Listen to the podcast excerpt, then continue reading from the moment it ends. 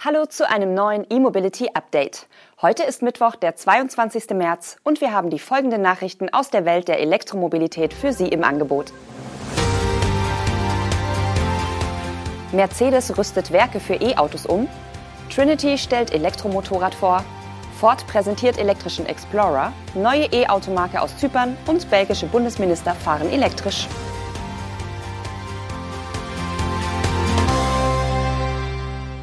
Mercedes-Benz will im Sommer mit dem Umbau seines Werks in Rastatt beginnen.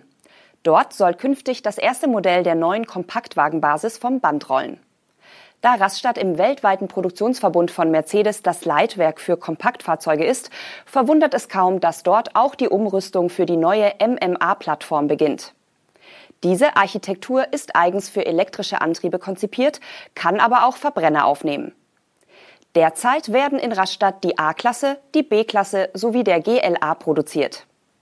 Da der GLA die Basis für das Elektromodell EQA ist, wird in Rastatt schon heute ein Elektroauto gebaut.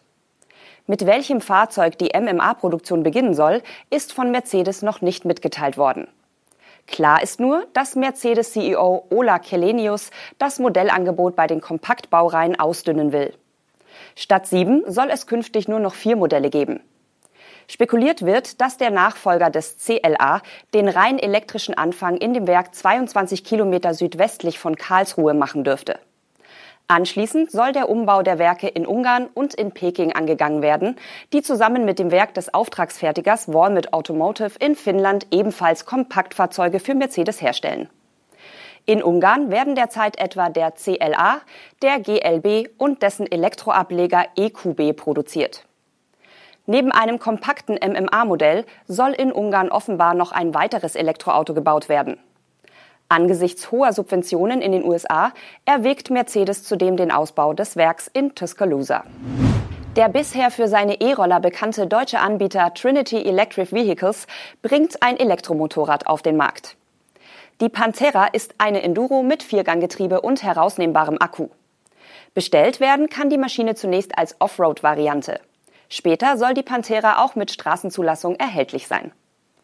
In der Standardversion liefert das E-Motorrad bis zu 18 kW Antriebsleistung und ist bis zu 120 km/h schnell.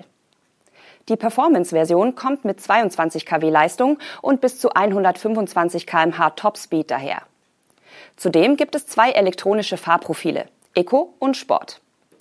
Kern des Antriebs der Pantera, die mehr als anderthalb Jahre im Verborgenen entwickelt wurde, ist laut Trinity das Vierganggetriebe. Diese Komponente wurde eigens für den E-Antrieb entwickelt und soll bisher unerreichte Drehmomente ermöglichen.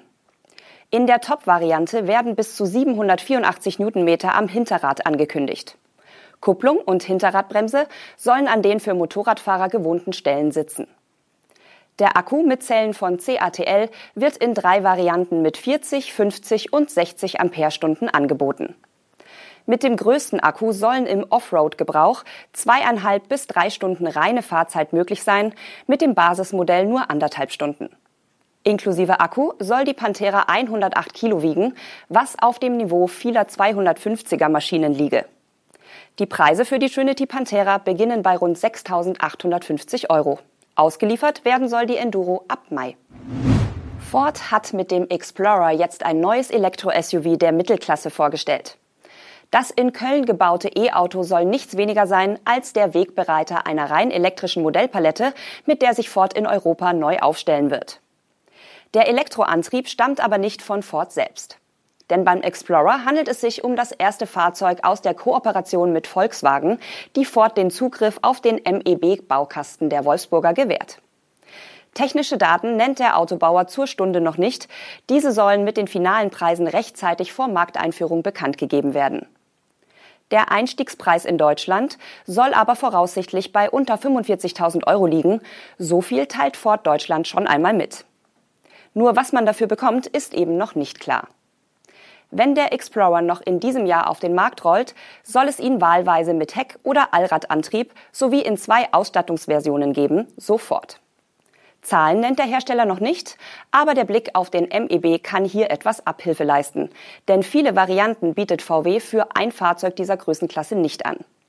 Es dürfte sich also um die bis dato größte MEB-Batterie mit 82 Kilowattstunden brutto bzw. 77 netto handeln.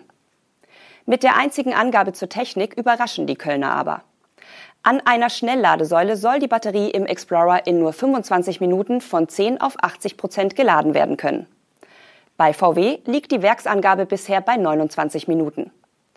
Unabhängig davon soll der Explorer ein fünfsitziges Familienauto mit hochwertiger Komfort- und Sicherheitsausstattung sein. Somit soll er sich als perfektes Reisefahrzeug für Familien eignen, sowie für Menschen, die ein zeitgemäßes Abenteuerfeeling suchen. Diese Aussagen lassen sich aber ohne Angaben zu Reichweite oder der Offroad-Tauglichkeit des Fahrzeugs kaum einordnen. Der Innenraum ist übrigens eine Fortentwicklung. Der Explorer verfügt somit nicht über den freistehenden VW Touchscreen und das kleine Cockpit-Display, sondern folgt eher dem Ford-Aufbau aus dem Mustang Mach-E. Ford nimmt ab sofort Online-Reservierungen für den Explorer entgegen. Wann diese in verbindliche Bestellungen umgewandelt werden sollen, ist unklar. Auch der genaue Produktionsbeginn in Köln wird von Ford noch nicht kommuniziert. Erklärtes Ziel ist nur, die ersten Fahrzeuge noch in diesem Jahr auszuliefern. Aus dem Norden Zyperns kommt indes ein neuer Elektroautohersteller mit dem Namen Günsel um die Ecke. Bereits seit 2016 schraubt der Hersteller wohl an einem kompakten Stromer und genau dieser soll nun in Serie gehen. Der Günsel B9 ist ein zweitüriges Kompaktmodell mit 140 kW Leistung und einem knapp 53 Kilowattstunden großen Akku. Die Reichweite wird mit 350 Kilometern angegeben. Der B9 wurde bereits vor ein paar Jahren der Öffentlichkeit vorgestellt, zumindest als Prototyp. Bilder des nun serienreifen Fahrzeugs zeigen einen Linkslenker mit Touchscreen auf Höhe der Mittelkonsole. Der neue Stromer soll es von 0 auf 100 kmh in 7,7 Sekunden schaffen und der Akku kann in einer halben Stunde auf 80 Prozent geladen werden. Mehr Details sind bislang noch nicht bekannt. Auch der Preis oder Zeitplan für den Marktstart wurde vom Unternehmen noch nicht kommuniziert.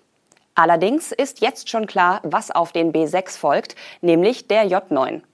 Dabei soll es sich um ein fünftüriges Crossover-Modell mit 85 Kilowattstunden Batterie und bis zu 500 Kilometer Reichweite handeln. Auch beim J9 hält Günsell mit Details aber noch hinterm Berg. In Belgien dürfen die Bundesministerien ab Juli 2024 nur noch rein elektrische Dienstfahrzeuge kaufen oder leasen. Einem entsprechenden Vorschlag der Ministerin für den öffentlichen Dienst hat der belgische Ministerrat nun zugestimmt.